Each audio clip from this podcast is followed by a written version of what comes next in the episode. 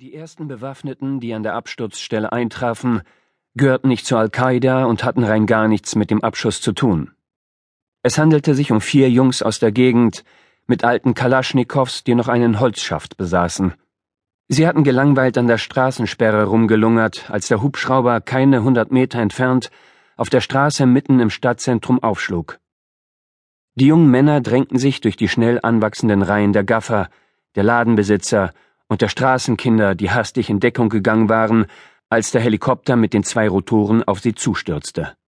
Taxis standen quer, weil sie dem amerikanischen Heli auswichen und dabei von der Fahrbahn abkamen.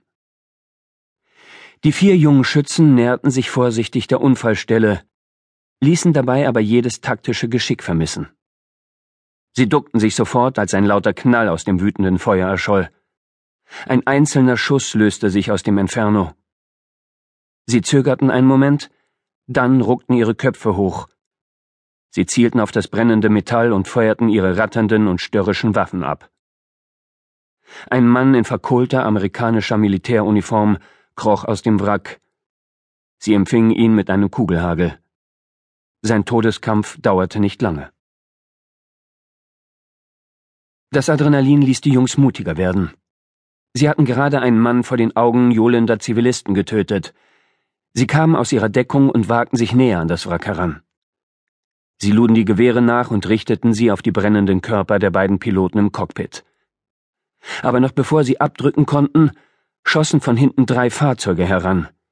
In den Pickups saßen bewaffnete Araber. Fremde. Al-Qaida.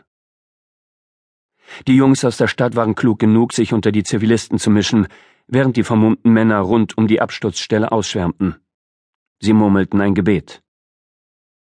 Die verstümmelten Leichen zweier weiterer Soldaten fielen aus dem Heck des Hubschraubers. Dabei handelte es sich um die ersten Bilder des Unglücks, die drei Kameraleute von Al Jazeera einfingen, nachdem sie vom dritten Pickup gesprungen waren. Keine zwei Kilometer entfernt lenkte Gentry den Wagen von der Straße in ein ausgetrocknetes Flussbett. Er steuerte den Land Rover so tief wie möglich in das hohe bräunliche Schilfgras am Ufer, stieg aus, rannte nach hinten, setzte den Rucksack auf und zog einen länglichen, ockerfarbenen Koffer aus dem Laderaum. Während er sich vom Fahrzeug entfernte, bemerkte er zum ersten Mal das eingetrocknete Blut auf dem lose fallenden Gewand der Einheimischen, das er trug. Nicht sein eigenes, doch er wusste sofort, von wem die Flecken stammten. Dreißig Sekunden später stieg er die Böschung hinauf und robbte vorwärts, so schnell er konnte. Das Gepäck schob er vor sich her. Als Gentry sich zwischen Sand und Schilf ausreichend unsichtbar fühlte, zog er ein Fernglas aus dem Rucksack und richtete es auf die dunklen Rauchschwaden, die in einiger Entfernung die Sicht erschwerten. Seine Kiefermuskeln verkrampften sich. Der Chinook war auf die Straße der Stadt Albage heruntergekommen. Ein Mob hatte sich um die Trümmer versammelt. Das Fernglas erlaubte es ihm nicht, alle Einzelheiten zu erkennen. Er rollte sich zur Seite ab und ließ die Schlösser des Koffers aufschnappen. Darin verbarg sich ein Barrett M107, ein gigantisches Scharfschützengewehr, das Projektile so groß wie Bierflaschen abfeuerte, die mit Leichtigkeit innerhalb einer Sekunde die Distanz von neun Footballfeldern überwanden. Gentry lud die Waffe nicht etwa, sondern begnügte sich damit, die Mündung auf die Absturzstelle zu richten um das Zielfernrohr einzusetzen. Durch die 16-fach vergrößernde Linse konnte er das Feuer, die Pickups, die unbewaffneten Zivilisten und die bewaffneten Schützen genau beobachten. Einige von ihnen waren unmaskiert, kleine Gangster aus der Gegend. Aber die anderen trugen schwarze Masken oder ums Gesicht gewickelte Kufia. Das mussten die Leute von Al-Qaida sein. Die Arschlöcher, die nicht hierher gehörten, sondern lediglich gekommen waren, um Amerikaner und deren Verbündete zu töten. Sie machten sich dabei die anarchischen Zustände in der Region zunutze. Plötzlich blitzte etwas Metallisches auf und beschrieb einen raschen Bogen nach unten. Ein Schwert, mit dem einer der Männer auf eine Gestalt am Boden einhackte. Selbst durch das Zielfernrohr konnte Gentry nicht ausmachen, ob der Liegende tot oder lebendig gewesen war, als die Klinge auf ihn niedersauste. Sein Kiefer spannte sich erneut an. Gentry selbst war kein US-Soldat. Er hatte nie Militärdienst geleistet. Aber er war Amerikaner. Und obwohl er keinen Eid auf die Verfassung geleistet hatte, seinem Land zu dienen, erinnerte ihn das Abschlachten, dessen Zeuge er soeben wurde, unweigerlich an viele Fernsehbilder vergangener Jahre. Abscheu und Zorn nagten an seiner beachtlichen Selbstkontrolle. Die Männer rund um den Hubschrauber wogten wie ein einziger Lindwurm hin und her. Die flirrende Hitze, die aus dem trockenen Boden zwischen seinem Beobachtungsposten und der Absturzstelle aufstieg, ließ ihn für einen Moment im Unklaren, was genau dort passierte. Aber dann erkannte er den unvermeidlichen Ausbruch des Triumphs und der Freude, dem diese Metzger freien Lauf ließen. Die Bastarde tanzten um die Leichen ihrer Feinde herum. Gentry nahm die Hand von der Sicherung des riesigen Barrett. Die Fingerspitze strich über den glatten Auslöser. Der lasergesteuerte Entfernungsmesser zeigte ihm an, wie weit entfernt sich der Gegner aufhielt. Ein paar Zelte, deren Segeltücher in der Brise flatterten, lieferten ihm ausreichend Hinweise auf die Windverhältnisse. Er hätte zu gern abgedrückt, aber er wusste es besser. Wenn er die Waffe lud und abfeuerte, konnte er zwar ein paar von den Wichsern töten, aber die Nachricht von einem Scharfschützen in diesem Sektor würde sich schneller als das sprichwörtliche Lauffeuer verbreiten. Jeder Halbstarke mit Waffe und Handy nahm dann an der Treibjagd auf ihn teil, und er konnte seine Evakuierung vergessen. Sie würden alles abblasen, und dann konnte er sehen, wie er allein aus der Gefahrenzone rauskam. Nein, ermahnte Gentry sich selbst.